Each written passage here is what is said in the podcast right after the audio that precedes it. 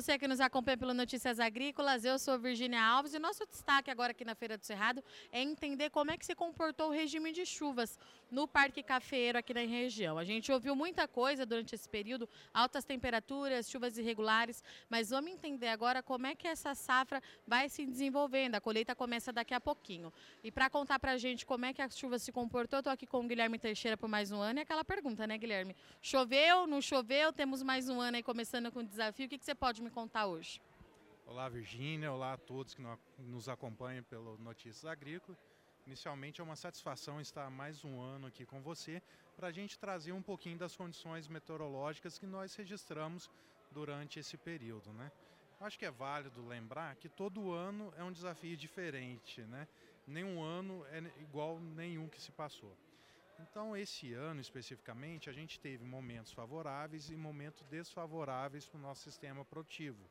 Então, é válido lembrar que o café ele passa por duas fases. A primeira fase vegetativa e a segunda reprodutiva. Cada fase dessa é um ano.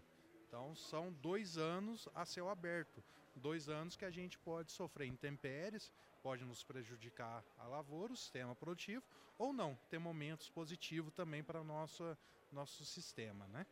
E respondendo a sua pergunta, então, como eu já falei, o café é dois anos. Então, essa produção agora de 2024, que vamos colher logo à frente, ela iniciou em meados de 2022. Tá? Então vamos voltar um pouquinho o tempo e trazer essas informações lá de trás. Então setembro, outubro, novembro, dezembro, janeiro, de forma geral, essa fase vegetativa foi fase onde tivemos bons volumes pluviométricos, até a gente traz as informações, né? Essas informações, apesar de estar aqui em mapa, ela está disponível no SISMET, que é o Sistema de Monitoramento Meteorológico da COSPÉ. Então é possível acompanhar todas essas informações e esses mapas para o nosso sistema. Mas em resumo, no período vegetativo tivemos boas condições vegetativas. E entrando na segunda fase, que iniciou em agosto, setembro de 2023, nós tivemos alguns momentos de alerta. Alerta esse porque esse ano se caracterizou o El Ninho. E por consequência do El Ninho, a gente observa temperaturas mais altas e chuvas irregulares. Em alguns momentos, chuvas com alto volume de precipitação, outros momentos, grande janela de estiagem, grandes momentos sem chuva.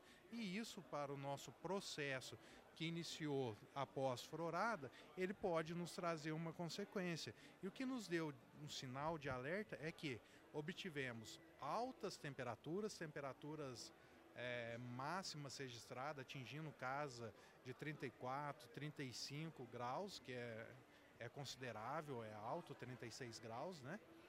Em contrapartida, com volumes de chuva abaixo da média histórica.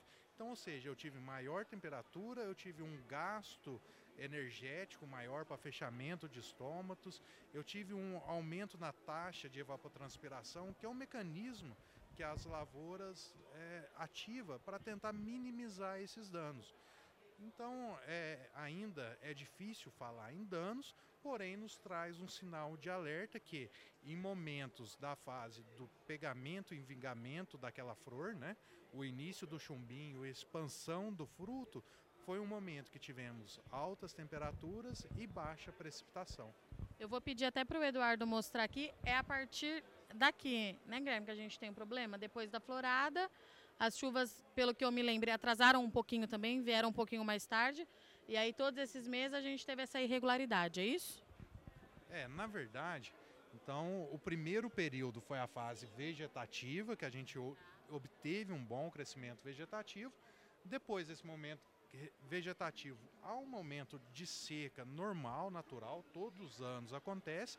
O café ele precisa desse momento para após as primeiras precipitações iniciar a florada. A chuva deu uma antecipada. Em alguns casos, a gente consegue observar algumas manchas, que é muito característico de Alnin, algumas manchas de chuva. Então, agosto choveu, que já nos trouxe algumas flores. Depois, setembro teve um volume maior de chuva, aí sim uma grande é, intensidade de furorada, né? E depois os próximos meses, outubro, novembro e dezembro. Quando a gente olha no comparativo, são meses que historicamente tem um volume de chuva considerável. E esse ano específico não obtivemos. Uma lembrança de dezembro. Dezembro do ano anterior, aqui na região do Cerrado, houve municípios a registrar 600 milímetros de precipitação. Esse ano foi bem abaixo desse número.